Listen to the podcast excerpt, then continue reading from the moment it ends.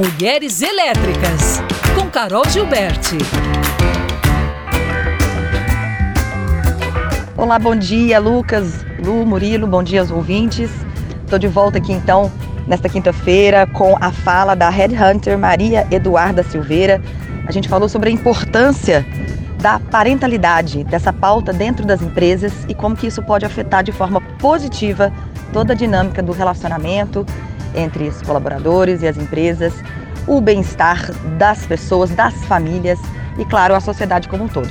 Hoje a gente está falando um pouquinho sobre como essas empresas né, e seus líderes podem uh, encarar esse novo desafio aí como uma coisa positiva uh, eh, para todos. Então, ela traz um pouquinho de uns insights falando sobre essa prática no dia a dia, porque às vezes falar na teoria a gente fala que é, muito fácil, mas como as empresas podem realmente mudar esse mindset, né, essa mentalidade, trazer isso para dentro e realmente de fato na prática tornar essa nova, esse novo cenário uma coisa possível. Vamos ouvi-la? Excelente, Carol. É, é super importante a gente pegar esse gancho mesmo, porque a gente não pode negar que tudo isso parte de uma mudança de mindset, né? Onde a gente compreende muito mais o outro e onde a gente compreende que a gente contrata seres humanos, né? Que têm as suas vidas, que vão engravidar e que vão precisar de um período fora. Então, é com essa naturalidade é, da vida que a gente precisa também ter algumas discussões dentro das empresas, né? Claro que quando a gente fala de times mais enxutos, quando a gente fala de determinados momentos, claro que é um desafio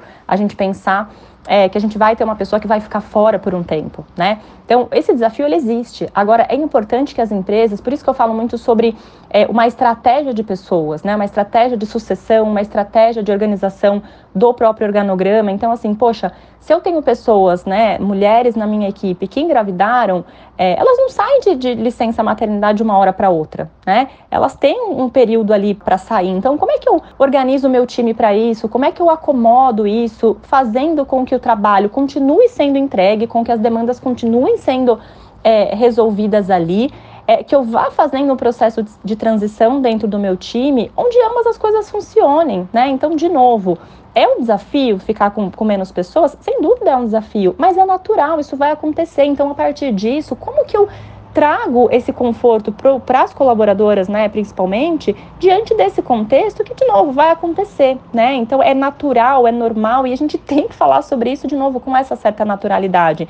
Então você trouxe um ponto que é importante, é uma mudança de mindset, né? As empresas ainda são resistentes, tem algum receio? Ainda existe, gente. É, é, é, é triste falar, mas existe. As pesquisas mostram isso pra gente, né? Estratégia de pessoas, de treinamento, de é, organização do time faz parte da conversa de negócio, né?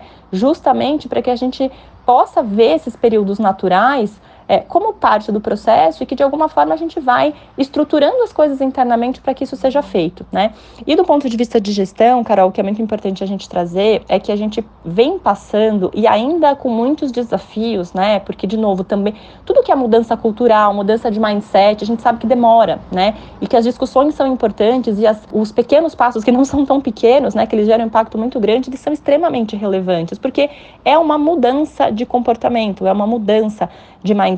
E até as empresas, né, as pessoas é, naturalmente verem isso como um resultado positivo também leva tempo, né? E, e, as pessoas querem mudar quando elas veem um resultado positivo, né? Então esse é um processo, né? Que algumas empresas pioneiras elas vêm abrindo essas portas e que são extremamente importantes para que outras empresas acompanhem também isso, né? Agora, a gente já vê que muitas empresas que estão na frente desses assuntos estão tendo resultados positivos, então estão tendo um turnover menor, estão tendo um senso de propósito muito maior que faz com que as pessoas se sintam mais engajadas e, consequentemente, elas trabalhem melhor e gerem melhores resultados. Então, é também pensando nessa sustentabilidade do seu negócio, da sua produtividade, da sua marca dentro do mercado, né? Pensando em todos os stakeholders que, de alguma forma, é, consomem né, aquele produto, aquele serviço, é que a gente precisa pensar nessas políticas, né? Bom, gente, importante lembrar, né? Nada acontece da noite para o dia. É um processo que demanda atenção, que demanda esforço, que demanda ação conscientização, paciência e, claro, a, esse letramento de todos, de entender que todos nós fazemos parte dessas mudanças, desde a parte